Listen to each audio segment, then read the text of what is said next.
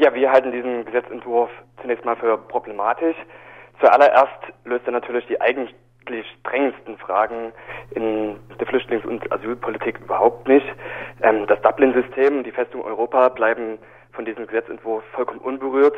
Das Sterben an den EU-Außengrenzen geht weiter und hier ist natürlich die EU und natürlich die Bundesregierung als maßgeblicher Akteur in Europa äh, fordert diese Probleme zunächst mal zu lösen, ganz, ganz dringend und ähm, daran ändert der Gesetzentwurf überhaupt nichts. Zweitens ist der Gesetzentwurf aus unserer Sicht in sich natürlich problematisch, weil er eine Ausweitung der Abschiebehaft vornimmt. Zum Beispiel, wenn Ausweisdokumente unterdrückt werden, wie man sagt, das ist natürlich eine Sache, die ganz, ganz oft unterstellt wird, wenn Ausweisdokumente einfach verlustig gegangen sind oder natürlich auch ähm, ein Punkt, der ganz auf sehr viele Leute zutrifft, die nach Europa äh, flüchten. Zum anderen ist ein Passus drin, ein sogenannter Schleuserpassus, dass wenn 3000 Euro für die Einreise nach Europa gezahlt wurden, ähm, eine Abschiebehaft vorgenommen werden kann und ähm, diese ja, Inhaftierung von Menschen, die zu uns kommen, nach Europa kommen, weil sie hier Schutz suchen, ist so auf gar keinen Fall hinnehmbar. Zum anderen ist da ein Einreise- und Aufenthaltsverbot drin. Besonders problematisch auch da, dass unzulässige Anträge dazu führen können, dass Menschen für fünf Jahre lang nicht wieder einreisen dürfen. Unzulässige Anträge können zum Beispiel dadurch zustande kommen, dass man in einem anderen EU-Staat schon einen Asylantrag gestellt hat und dann über das Dublin-System in Deutschland ähm, der Antrag als unzulässig abgelehnt wird. Also ihr lehnt insgesamt das Gesetz ab. Wie habt ihr eure Ablehnung dieses Gesetzes bisher gegenüber der Mutterpartei SPD zum Ausdruck gebracht, deren Stimmen ja für das Inkrafttreten des Gesetzes ganz maßgeblich sein werden und gegen die sich daher auch viel von dem Protest gerichtet hat, in der Hoffnung, dass es vielleicht innerhalb der SPD noch ein Umdenken gibt. Zum einen beteiligen wir uns natürlich an entsprechenden Protestkundgebungen.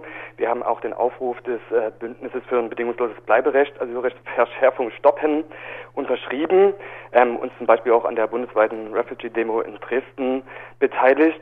Vor allem machen wir aber natürlich aus unserer besonderen Position heraus auch in der Partei Druck.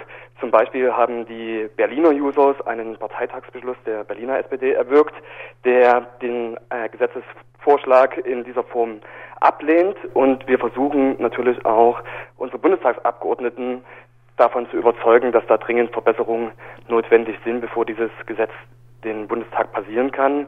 Abermals die Users Berlin haben sich zum Beispiel dazu mit ihrer Landesgruppe getroffen, aber auch ganz, ganz viele Users sprechen natürlich ihre Bundestagsabgeordneten, die sie von vor Ort kennen und wo sie natürlich auch ein Stück weit einen persönlichen Zugang teilweise haben, an und versuchen da eben darauf einzuwirken, dass es da eine kritische Positionierung gibt.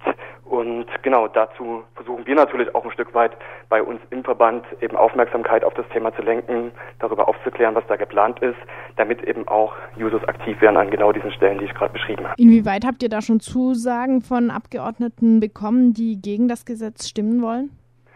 Ähm, wir haben einige Abgeordnete, die wahrscheinlich dagegen stimmen. Gleichzeitig muss man natürlich sagen, dass in diesem Gesetzesentwurf, das ist ja so ein klassischer große Koalition-Kompromiss, wo einige Forderungen der CDU, vor allem eben die Restriktiven drin sind. Auf der anderen Seite natürlich auch einige Sachen, die die SPD seit äh, längerem fordert. Wir haben zum Beispiel eine Ausweitung von Bleiberechtsregelungen. Wir haben einen legalen Aufenthalt zum Beispiel für Jugendliche, die sich in einer Ausbildung befinden, wo zugesichert werden soll, dass sie die auf jeden Fall beenden können und auch hinterher einen Job suchen können. Und ähm, wir haben zum Beispiel auch in diesem Gesetzesentwurf enthalten eine eigenständige Rechtsgrundlage für Resettlement-Programme. Und es steht natürlich zu befürchten, dass die CDU damit droht, den gesamten Gesetzesentwurf an der Stelle also auch die enthaltenen Verbesserungen platzen zu lassen, wenn ja, die SPD-Abgeordneten die von Ihnen, von der CDU eingebrachten Verschlechterungen nicht mittragen. Ich befürchte, dass ähm, viele SPD-Abgeordnete unterm Strich in der für viele vielleicht auch persönlich nicht ganz einfachen Abwägung zum Schluss kommen werden, da am Ende zuzustimmen, weil sie eben ähm, die enthaltenen Verbesserungen für auch ebenfalls maßgeblich halten. Die Kritikerinnen und Kritiker dieses Gesetzes sagen ja, dass die darin enthaltene Bleiberechtsregelung von vornherein wieder konterkariert werden durch die anderen Bestimmungen. Ist es dann eurer Meinung nach wert für dieses Gesetz zu stimmen zugunsten dieser Verbesserungen, die vielleicht vielen gar nicht zugutekommen? Ja, ich glaube, in einem parlamentarischen Politik ist es zunächst mal üblich, dass auch Kompromisse notwendig sind. Und ich glaube, das ist auch an vielen Stellen möglich, Kompromisse zu machen, zum Beispiel vielleicht bei der Wirtschaft oder bei der Verkehrspolitik. Ähm, sehr schwierig wird das natürlich, wenn ganz elementare Rechte von Menschen betroffen sind. Dazu mal in diesem konkreten Fall natürlich Menschen, die sowieso schon sehr prekär gestellt sind, die ja unter großen Schwierigkeiten hier sind. Und gerade da ist natürlich das Schließen von Kompromissen ähm, extrem schwierig, wenn nicht unmöglich. Das war für uns als Users am Ende auch einer der ausschlaggebenden Gründe, warum wir uns entschlossen haben, gegen den Koalitionsvertrag auf dem Parteitag zu stimmen und für die Ablehnung zu werben. Ähm, bei dieser Position würden wir auch hier bleiben. Das ja, war wie gesagt schon damals ja ein Stück weit absehbar, dass es eben da solche schmerzhaften Kompromisse geben würde. Und das ist ein Punkt, den wir in dieser Form ablehnen, weil wir sagen, es kann da keine Kompromisse geben, wenn es eben um elementare Rechte von Menschen geht. Wie groß sind deine Hoffnungen, dass das Gesetz tatsächlich abgelehnt wird? Ich glaube ehrlich gesagt, dass am Ende die enthaltenen Verbesserungen doch einen ja, ausreichenden Anteil der SPD-Abgeordneten zu einer Zustimmung zu diesem Gesetz bewegen. Ich bin deshalb leider nicht allzu optimistisch, dass man da eine Ablehnung zustande bekommt. Aus unserer Sicht wäre es mindestens mal notwendig, ähm, dieses Gesetz jetzt zu vertagen. Wir hätten dann auch noch mal eine parlamentarische Sommerpause, in der man da auch noch mal nachverhandeln könnte. Das wäre das, was ich mir erhoffen würde. Aber ja, euphorisch bin ich nicht. Also du gehst davon aus, dass die meisten SPD-Abgeordneten entweder auch eher dafür sind, die Aufenthaltsbedingungen zu verschärfen oder nicht in der Lage sind, richtig abzuwägen. Wenn nun dieses Gesetz durchkommt, dann wäre das nicht der erste faule Kompromiss in der deutschen Asylpolitik. Schon vergangenen Herbst wurden neue Länder als sichere Herkunftsstaaten eingestuft. Auch das in einem fatalen Kompromiss im Austausch gegen einige Erleichterungen für Flüchtlinge. Gleichzeitig ist auch jetzt ganz aktuell im Gespräch, zum Beispiel derzeit in der Innenministerkonferenz, dass die Erstaufnahmebedingungen verschärft werden in einer Form von zwei Klassen Flüchtlingspolitik. Die einen sollen Asyl bekommen und bleiben können, die anderen sollen in Erstaufnahmezentren gehalten werden und so schnell wie möglich von dort wieder abgeschoben werden. All das trägt die SPD als Regierungspartei mit. Wie lange könnt ihr als Jusos, die ihr euch durch euer Selbstverständnis Werten wie Solidarität, Freiheit und Gerechtigkeit verschrieben habt, die ihr euch als internationalistisch versteht, solche Gesetze mittragen, die auch Menschen in die Hände spielen, die Flüchtlinge am liebsten raus aus Deutschland haben wollen?